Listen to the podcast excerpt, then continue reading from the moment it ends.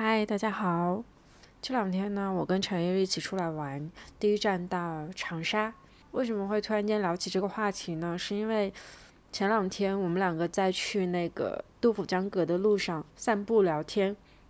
当时我忘记聊到一个什么样的话题了。陈烨突然间说了一句话，让我记忆犹新。然后我们当时对那句话进行了蛮长时间的讨论。讨论完以后，我就觉得这个话题其实还蛮适合来录一期单口，聊聊我自己的心路历程的。他和我说，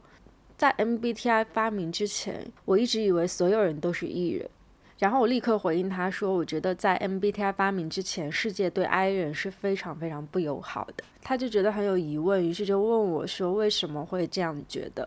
我就告诉他说，我觉得这个世界上大部分的社交规则都是由 E 人来制定的，I 人其实是无权选择自己的社交方式的。在更多的场合和更多的生活场景下，I 人是需要去遵守 E 人定下的那些社交准则，然后在他们的准则底下活动的。只有回到自己一个人的空间以后，我们才能够按照自己的想法去活动。首先，在正式进入这个话题之前，我想要先去讲几个关于 I 人的误区。其实，互联网上现在对于 I 人和 E 人有一点过于夸张的去展现两者之间的差别了。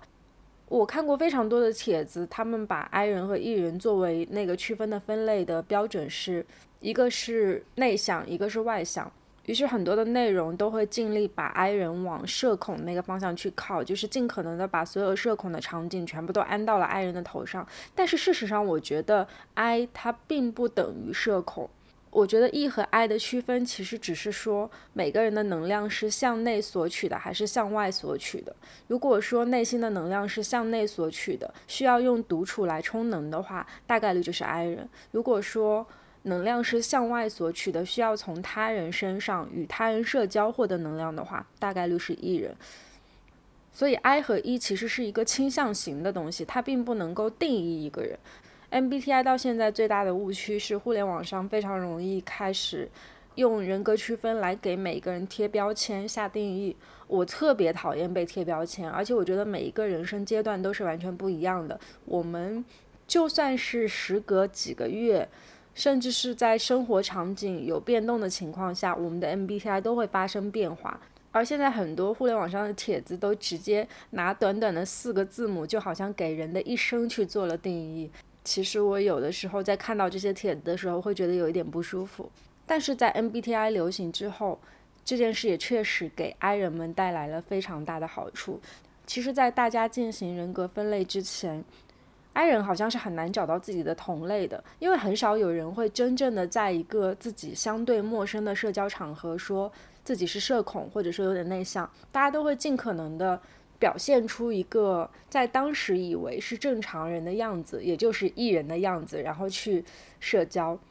去正常的与陌生人交谈，正常的参与任何一个公开的活动。但在 MBTI 发明之后，越来越多的 I 人在互联网上看到了自己相同的模样，并且大家开始在互联网上去寻找自己的同类，去通过一个又一个的生活场景的描述和自己对世界的认知去寻找和自己相同的人。其实我觉得当代年轻人真的都还蛮焦虑的，大部分人都会选择在年轻的时候在这个世界上去寻找一些认同感。认同感对于我们内心其实是会有一定的力量的，所以我们确实是需要这种来自人群的力量，来自同类的力量来肯定自己。其实，在 MBTI 发明之前，我一直觉得，首先内向和社恐的人是非常少的。我并不觉得这个世界上的 I 人很多，我觉得大部分人应该都是很开朗、很外向的、很正常的人。就甚至在我以前会把开朗外向当成是一个正常的名词，因为在很小的时候，我由于内向就诞生过很多让我很恐惧的事情，比如说很小的时候，大人们会为了锻炼我的社交能力，去强行让我。比如说和服务员沟通啊，或者是去点餐啊，或者是在外面去问路啊，去求助这些。其实我从小到大自己内心就是很不愿意去做这些事情的。当然，我以前并不知道自己为什么会不愿意做这些事儿，我只知道我可能会有一点胆小，可能会有一些内向。而这两个名词在小的时候，大人们对它的定义都是贬义的。大部分人都觉得开朗外向才是一个褒义词。那时候好像就没有什么人格的分类，大家只会觉得某一种东西是好的，因为社会主流定义它是好的，它是正常的，于是它就是好的。人好像没有多样性，性格这件事情也并没有那么重要，只有一种性格是好的。由此，在我接下来很多年的人生里，又诞生了非常多让我不舒适的场景。其实，在聊到这个话题的时候，我会先回想起我自己生命当中一些我觉得是由艺人来制定规则，然后爱人遵守规则，但是我一直都觉得这些场合让我很不舒服的情境。我就直接挑几个我现在脑内第一反应反映出来的情境来给大家复原一下好了。我第一个想到的是，在我大学的时候，老师会去布置一些小组作业，小组作业就势必意味着你需要和你的同班同学一起去完成。其实，在国内读大学还好，因为好歹是有室友的，再怎么样，自己跟室友的关系也不会差到哪里去，所以小组作业还是有合适的人可以一起去做的。但是有的时候也会碰上那种可能需要七八个人共同去完成的作业，在这个过程当中，你需要去和别人沟通。谁来承担什么样的责任？谁来做作业的哪一部分？然后再去进行合作，再去这个过程当中不断的沟通磨合，沟通磨合，最后再出现一个完整的 PPT，然后还有可能会被推上台去做 Pre。小组作业是我非常惧怕的一个场合，从头到尾的每一个过程，我都会觉得很难受。首先是在分组的时候，我会觉得。我打心底想要去满足我自己的需求和小组作业其他同学的需求，于是这时候我觉得可能会有一些讨好型人格吧，就是别人不想做什么，可能我就勉为其难的去承担这样子。我觉得这是一个比较好、比较善良的行为。但是有的时候自己其实也并不想承担那一部分职责，可是也没有办法开口。于是，在刚分组的那个时刻就已经出现了恐惧，不用说再往后去做作业的过程了。我觉得其实，如果说让我去做一些，比如说资料收集或者制作 PPT 这些都没有问题，但是我真的会因为口才还不错，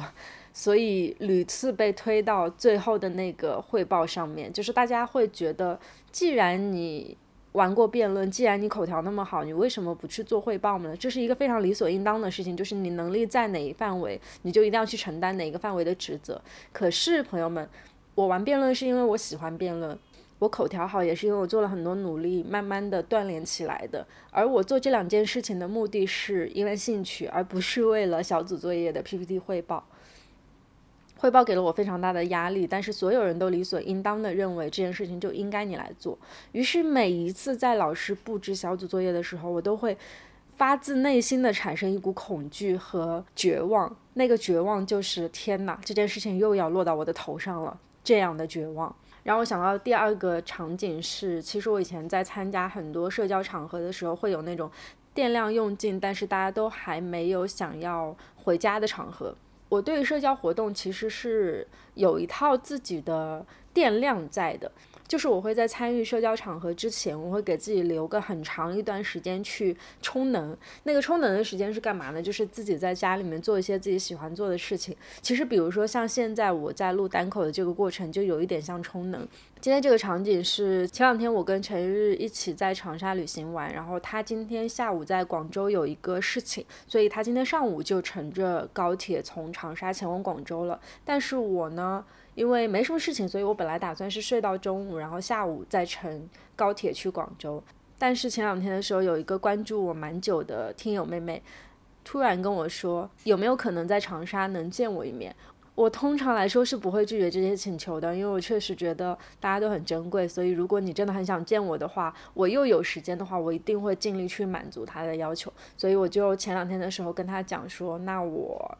在今天中午的这个时间是有一顿饭的时间的，或许我们可以一起吃一顿饭。于是我现在这个上午空出来的时间就在为那顿饭充能，我就需要一定时间的自己的独处，自己去做一些自己喜欢并且能够给自己汲取能量的事情，然后我才能去参加那个饭局，去面对一个陌生的听友。尽管说他很熟悉我，但是他对于我而言还是陌生的嘛，所以我心里其实还是会有一点点压力的，但是没有那么强的压力，所以充能的时间也没有很久，大概也就三四个小时，基本上也就充能完毕了。但像我刚才提到的那种大型的社交场合，比如说超过八个人、九个人以上那种社交场合，这些场合的充能可能是需要超过一天的，就是我要提前用一到两天的时间去给自己做一个充足的空间，让自己放松，然后我再去参加这些场合。但是在这个场合里，一旦能量耗尽，我就想要再次赶回家，重新回到我那个舒适区里面。于是最困难的事情就来到了撤退这件事情上，我觉得。我一直以来都很难在一个还在热闹的社交场合突然间提出我要先撤退了，而且我总是觉得，就是大家会默认说每一个人都一定要参与到聚会的结尾，最后大家再各自打车回家才是一个正常的结尾，好像没有人考虑过说有人需要提前回家，或者是有人在活动进行到一半的时候电量就已经截止了这件事情，根本就没有人注意到。并且所有的艺人都会理所应当的觉得每一个人都玩得很开心，所以每一个人都在这场社交活动当中是充足了电的，大家就可以回去正常的上班休息了。之前在做 MBTI 测试的时候，有一道题，这道题其实引起了非常多爱人的共鸣啊。大概意思是说，在忙碌了一周之后，一场热闹的社交活动是你所需要的。所有的爱人都非常的不理解，怎么可能？甚至在我第一次做 MBTI 测试的时候，我会觉得那句话是在阴阳怪气。我后来其实，在网上也看到了非常多相似的言论，就是很多 I 人觉得那句话是在阴阳怪气，但是很多 E 人就会义无反顾的选择非常符合，但是我做下的选择是非常不符合，所以我每次在听说接下来会有一个大型的五人以上的聚会的时候，我就会在脑内开始已经开始恐惧，如果说我电量耗尽了，想要提前回家，我应该怎么提？我应该怎么样在大家不会扫兴的情况下提出说我要提前走了，并且去拒绝所有人的挽留这件事情？我觉得太困难了。首先让我站起来，在一个集体那么多人发言说我要先走了就很困难。其次，大家出于礼貌真的会去挽留我。对于这种挽留，我基本上是没有办法拒绝的，这是第二件困难的事情。当我想到这两件事情的结果，我就立刻会不是很想去参加那个聚会。只不过这种情况其实也是有适用的环境的，因为我自己也会有那种非常熟悉的朋友的聚会，就是关系已经比较好了，大家也都知道互相的性格，那样的聚会场合我是舒适的。包括说像前两天我跟陈月一起出来旅游的整个过程都是舒适的，因为我们很了解彼此的性格，所以他会。觉得我做出任何事情，做出任何对他来说有一点奇怪的事情都是合理的，因为性格不一样嘛，所以我们对很多事情的选择不一样。只要互相理解，一切都会变得非常合理。但是如果说参加的是陌生人的场合的话，那个恐惧感、那个未知感一下就涌上来了。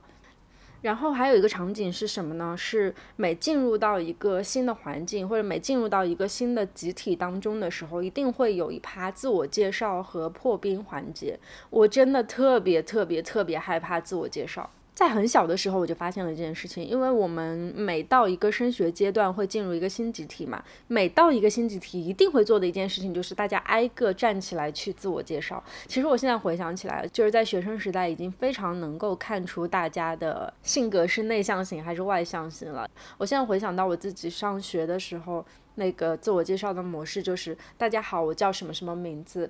然后我来自什么什么学校，就是会讲一下之前自己在哪一所学校就读这样子，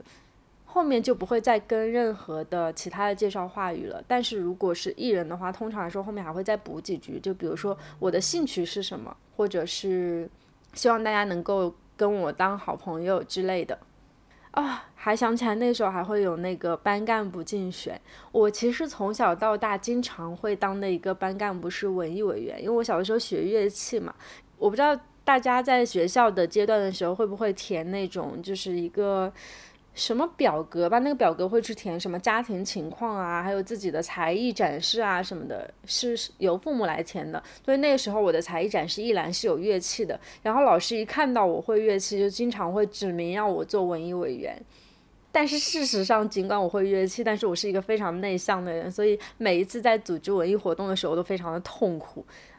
我那时候就会去求助一些很外向的朋友帮忙，就让他们。帮我去筛选一下班里有没有愿意报名表演活动的人，然后尽可能的让老师去说出这句话，而不是我站在讲台上去组织大家参加一个文艺汇报，并且那个时候就会觉得为什么要去强迫我做我自己不想要做的班干部，但是我又只能接受，因为小的时候。父母还会觉得做班干部是一个荣耀的事情，所以大家可能就深根蒂固的被植入了那种懂事的概念，然后就觉得我确实是需要为班级付出的，我拥有这个才艺，我就确实是应该承担这个责任。哇，原来这么小的时候我就已经开始承担这样的责任了，那难怪到了大学之后去参加小组作业，我尽管还是要去做汇报，我不情不愿的，但是我还是得上，一切事情都是有先兆的。这也充分说明了，其实我们从小到大所有的规矩，所有的关于社交、关于人和人之间相处的规矩，大部分都是由艺人来制定的。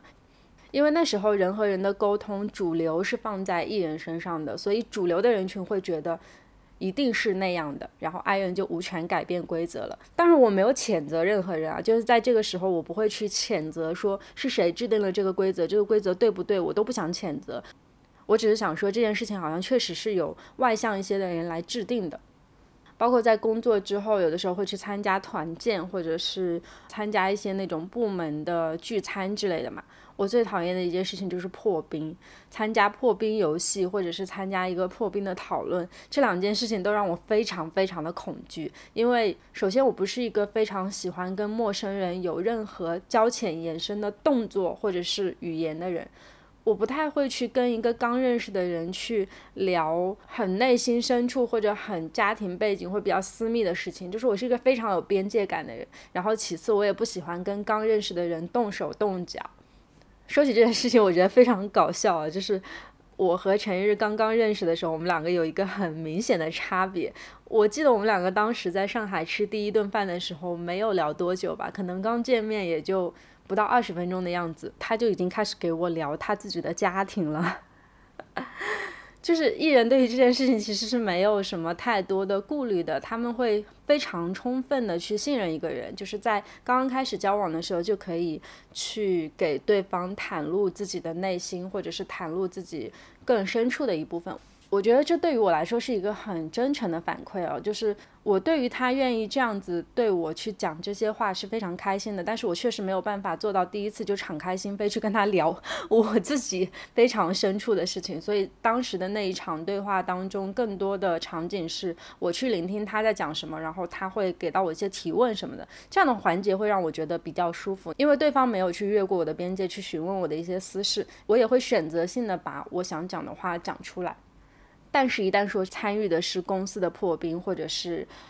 部门的聚会的时候，你就根本没有办法拒绝别人去打探你的隐私。就更可怕的是，场上如果坐的是我的老板，或者是我以前的 leader 之类的话，就是我会觉得有一种权力压迫的感觉。其实，在上大学以后吧，我其实是在第三份工作以后，我才开始明白职场上面也是有平等这个概念的，就是并不是领导他就高人一等这个概念的。就是我以前会下意识的觉得领导说的话是没有办法拒绝的，可能是在成长过程当中会有这种植入吧，并且看多了一些那种什么国产剧什么之后，就会不由自主的去带入那个想法，就是我是下属，我就要去听领导的。于是，在前几份工作做那种实习生的时候，我就更加没有办法去拒绝别人的询问。有一些问题，其实明明已经超越我的边界感了，但我还是得认真的去回答。就是我不舒服，但我还是要回答。然后有的时候有一些破冰环节是需要一些肢体接触的。我其实还蛮能接受第一次见面就立刻能够，比如说女孩子之间手挽手一起走路啊什么这样的事情。我通常还是会跟人去保持一定的距离，就直到我们成为朋友之后，我才能够接受我们两个有一定的肢体接触，然后一同前行这样的事情。所以我以前特别讨厌破冰游戏，就一旦说要去参加一个破冰游戏，我第一反应哦。会提出一些不一样的解决方案，就比如说，因为我还蛮会拍照的嘛，所以我以前会在那种团建啊什么的过程当中去带相机，然后我就会跟我的 leader 说，我可以帮你们拍照，但是我不用参与这个游戏。然后通常来说，就是这种团建有的时候会需要产生一些照片嘛，所以他们就会同意这个，于是这个就成为了我一个钻空子的技能，就是我经常会拿着拍照这件事情去抵挡破冰游戏。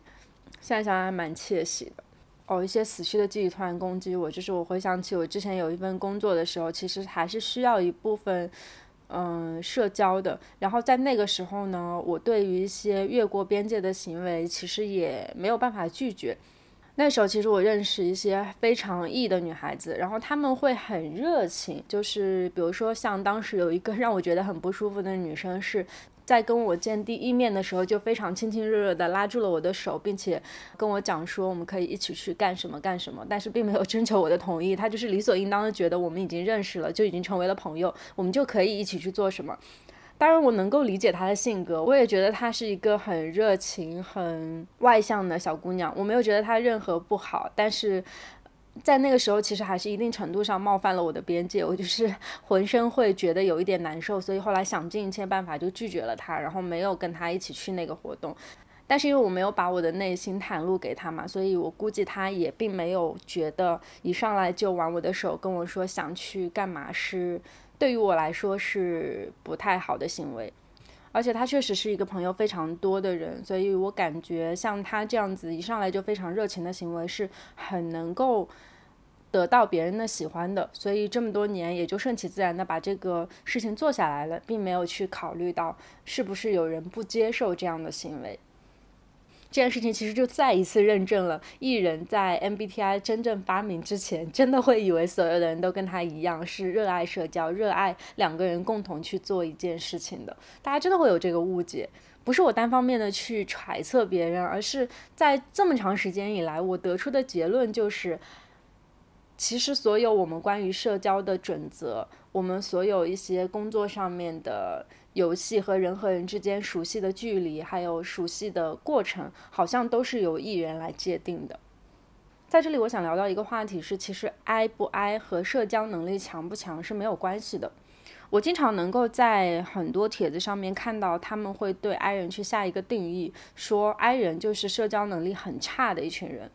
但首先，我很想去反对这一个点哦，因为之前其实还有人对我有过误解是。我之前有一位朋友对我说，他觉得我很神奇，因为我明明是一个 I 人，但是我辩论的技巧也还挺好的，逻辑又很清晰，然后口条又挺好，我还愿意在互联网的各大平台上面去分享我的生活。他觉得我一点都不 I。当然他没有任何恶意啊，他只是觉得很好奇，所以来提出了我这个问题。然后当下我对他的反馈是，其实内向型和外向型跟表达能力是没有任何关系的。还有就是大家对于自己表达欲的处理也都是不一样的，并不是所有的 I 人都会选择说在任何一个公开平台上都一言不发。我们也是有表达欲的，对不对？所以我现在想聊一下社交能力这件事情。其实我在很小的时候就对语言、对于文字会有一种非常。天生的兴趣吧，就是蛮早的时候就会感兴趣，所以我就会特地去听很多，比如说辩论赛啊，或者是听很多语言逻辑训练的东西，然后也在很小的时候就已经去参与这种比赛，并且去做一些自己的这种领域上的努力了。所以呢，我口条好不好，其实完全是取决于我感兴趣的那些事情究竟是什么，我又为他付出了一些什么样的东西，而不是说我性格里面不太爱跟陌生人讲话，我的口条就一定不好，不是这样的。然后呢，在我很小的时候，其实就会被下定义说内向和社恐是一件不太好的事情，并且其实我的学生时代也并没有太多的朋友，然后我为这件事情也苦恼过很久，所以我在上了大学之后，就我觉得有一点是为了寻找自信的感觉吧，然后就假装自己很外向，大概有两年的时间。就是在我刚刚进入大学，一直到到后来，我终于认清楚自己是一个什么样的人，并且可以去遵守我自己的性格。这一段期间大概花了两年，在那个两年里面，我就是一个假装自己是非常外向开朗的人，并且我在那两年里锻炼了自己的社交能力，也获得了非常多的朋友。所以其实到现在为止，我的社交能力是非常强的，就是我可以很快的去把我想要变成朋友的人变成朋友。就是如果我真的有极强的这个目的性的话，是很快就可以把对方变成朋友的，因为我自己拥有充足的社交能力。但是大部分情况下，是我并没有那么热切的想要去交一个朋友。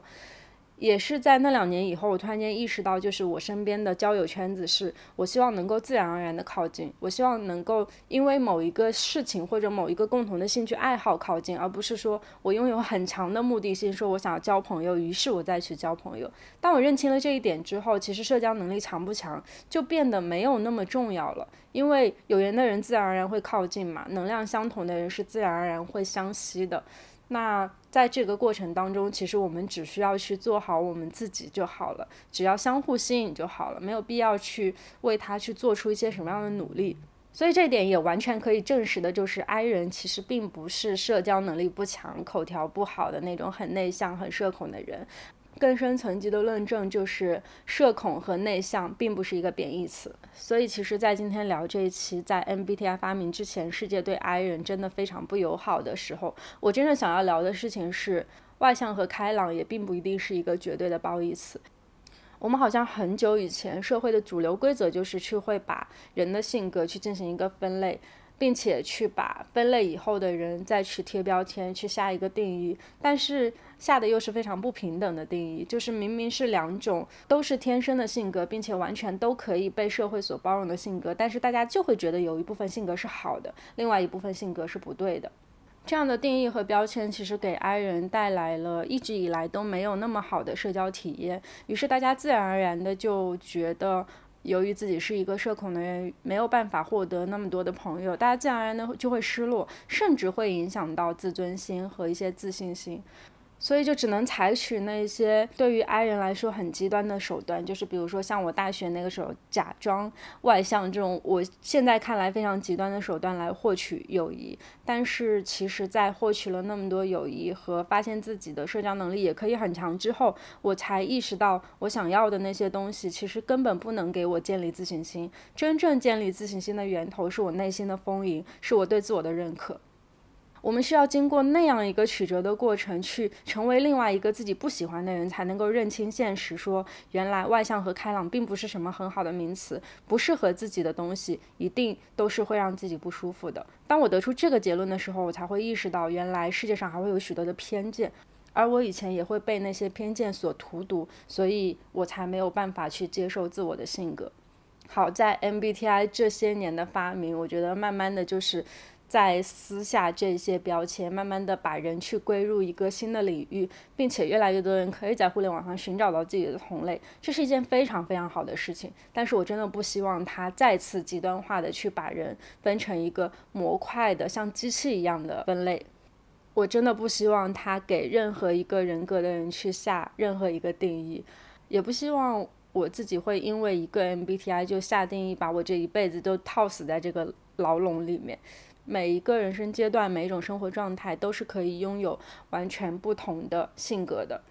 人是无时无刻都在变化的，但是只要我知道自己不喜欢做什么，只要我知道在什么时候去拒绝让我不舒服的事情，选择过我想要的生活，我就可以足够的自洽，也拥有足够的对自己的同理心，那我就会活得非常的快乐。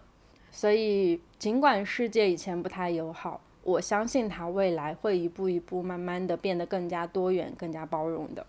OK，那这个话题就聊到这里。在这一期节目的结尾呢，其实我还蛮想听一听艺人对 I 人的看法的，就是我很想知道你们对于社交准则这件事情一直以来都是如何认为的。如果大家愿意跟我讨论一下这件事情的话，我会非常感激。我们下期再见喽，拜拜。